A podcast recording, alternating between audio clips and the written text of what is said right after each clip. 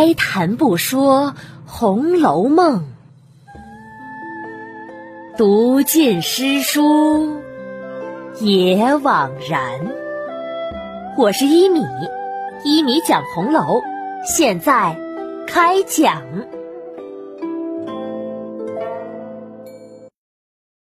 第二百九十集：永晴雯并补雀金球。上一集啊，讲到坠儿的母亲挑晴雯的理儿，说她直接叫宝玉的名字了，却不想被麝月抢白了一番。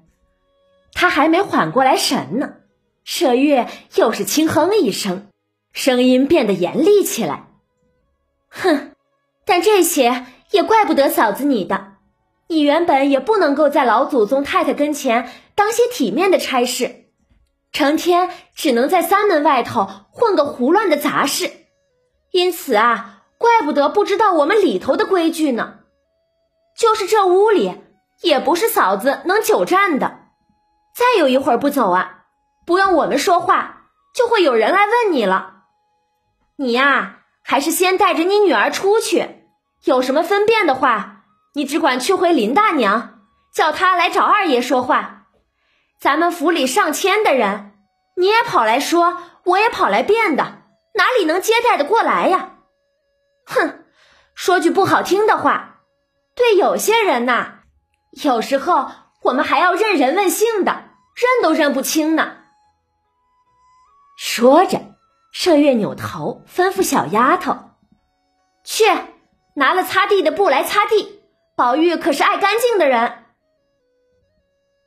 坠儿的母亲听了，顿时犹如泄了气的皮球一般，再说不出话来，也不敢久站，赌气带了坠儿就走。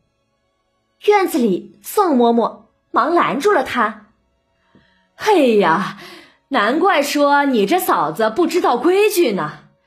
你女儿在这屋里一场，临去的时候，不管怎样，也要去给姑娘们磕个头啊。”也不需要你有别的谢礼。再说了，就是有谢礼，他们也不稀罕。不过磕个头还是要的，以后也好有回转的机会，不是？怎么能说走就走，不留条后路啊？坠儿娘俩听了，只得站住。坠儿又回身进来，给晴雯、麝月两个人磕了两个头。又找到秋文等人也行了礼，他们都不睬他。坠儿他娘唉声叹气的，不敢多说什么，带着坠儿抱恨而去了。等人走了呀，晴雯才缓了缓，可自觉心中气血翻涌，反觉更不好受了，一直难受折腾到掌灯，才安静了些。这时啊，只见宝玉走了回来，进门就跺脚，唉声叹气的。麝月忙问：“这是怎么回事啊？”宝玉呀，指指身上的氅衣：“今儿老祖宗欢欢喜喜的给了这个褂子，才穿了一天，谁知不小心后襟子上就被烧了一块儿。唉。”幸亏天晚了，老祖宗母亲都没看见，这这这可怎么办呀？一面说，宝玉一面脱下来早上贾母给他的那件俄罗斯国的雀金呢来。麝月拿过来一瞧，果然见后襟上有一块指甲盖大小的烧眼。哎呀！这必定是手炉里的火蹦上了，没什么的，赶紧叫人悄悄的拿出去，找个能干的织补匠人织上就是了。麝月说着，便用包袱包了衣裳，交给一个嬷嬷，让她送出去找人补。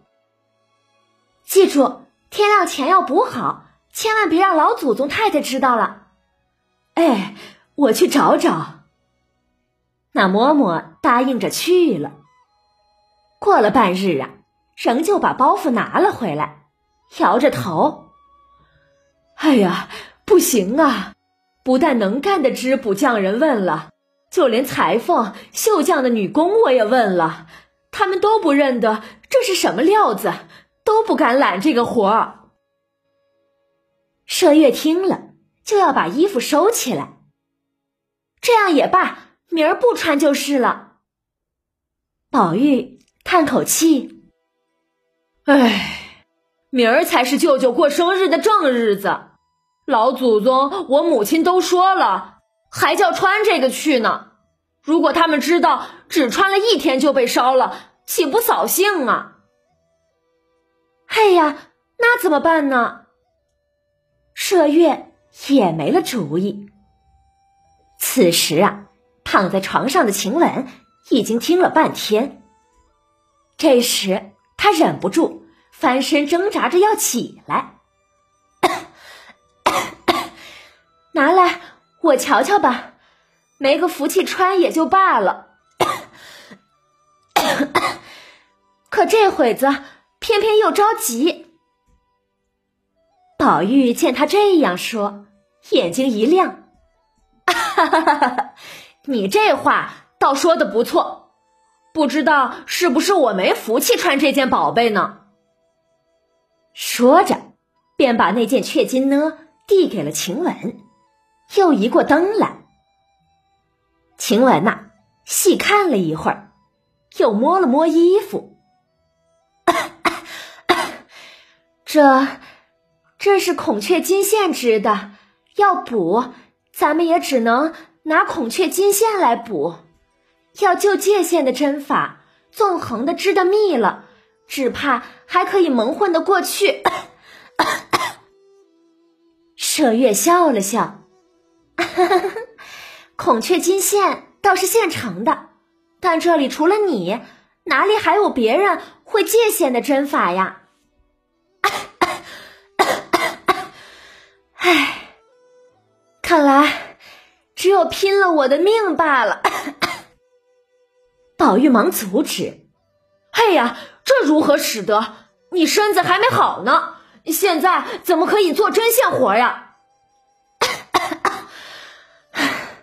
不用你婆婆妈妈的，我自己清楚自己的身体。一面说，晴雯一面坐了起来，挽了一挽头发，披了件衣裳。可只觉得头重身轻，满眼的金星乱蹦，实在撑不住似的。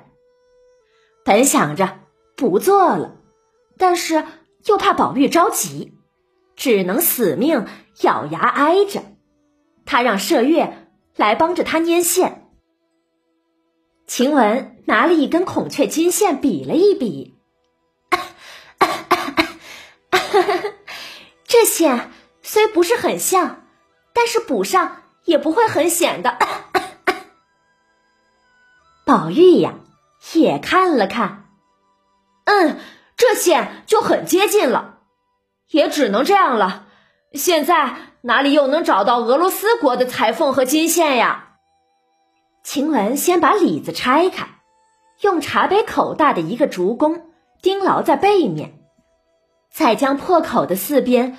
用金刀刮得散松松的，然后啊，用针缝了两条，分出纵横来，再用界线的手法，也就是纵横织线法，依照衣服本来的纹路来回织补。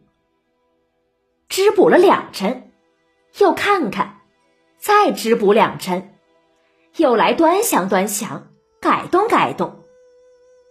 可是。补不上三五针，就觉得头晕眼花、气喘吁吁的，赶紧伏在枕上歇了一会儿。宝玉在旁见他辛苦，心中着急，一时问道：“喝些热水不喝呀？”一时又说：“歇一歇吧。”一时又拿一件灰鼠斗篷。替他披在背上，一时又命人拿个拐枕给晴雯靠着。见他这样啊，急得晴雯央告起来：“ 小祖宗哎，你只管睡你的去吧。你如果熬上半夜，明儿成了熊猫眼，怎么出门呢？” 宝玉见他着急，只得走开，去胡乱的躺下。可是哪里能睡得着呢？听到自鸣钟敲了四下，晴雯才刚刚补完，他又用小牙刷慢慢的剔出绒毛来。麝月看了看，嘿呀，这补的很好呀！如果不特意看，是看不出来的。宝玉也忙起身。要了衣服来瞧，哈哈哈哈哈！真真的是补的天衣无缝啊！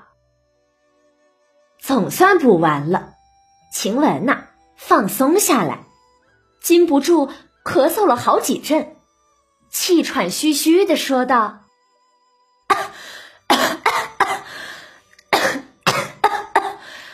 补补虽是补了，可可到底 ……”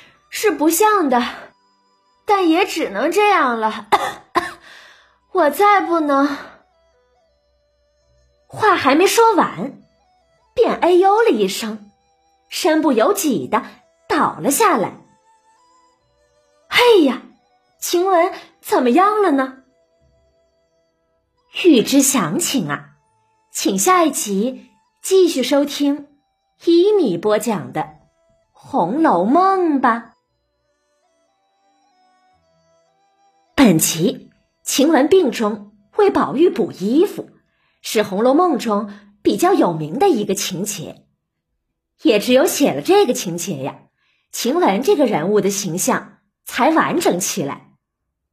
曹公给他冠了个“永”字，叫“永晴雯并补雀金裘”。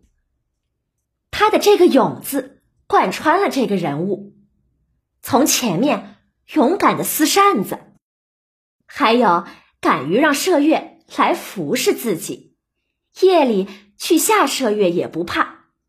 当个丫鬟还留了三寸长的指甲，赶走坠呀扎坠呀，又显得有些狠。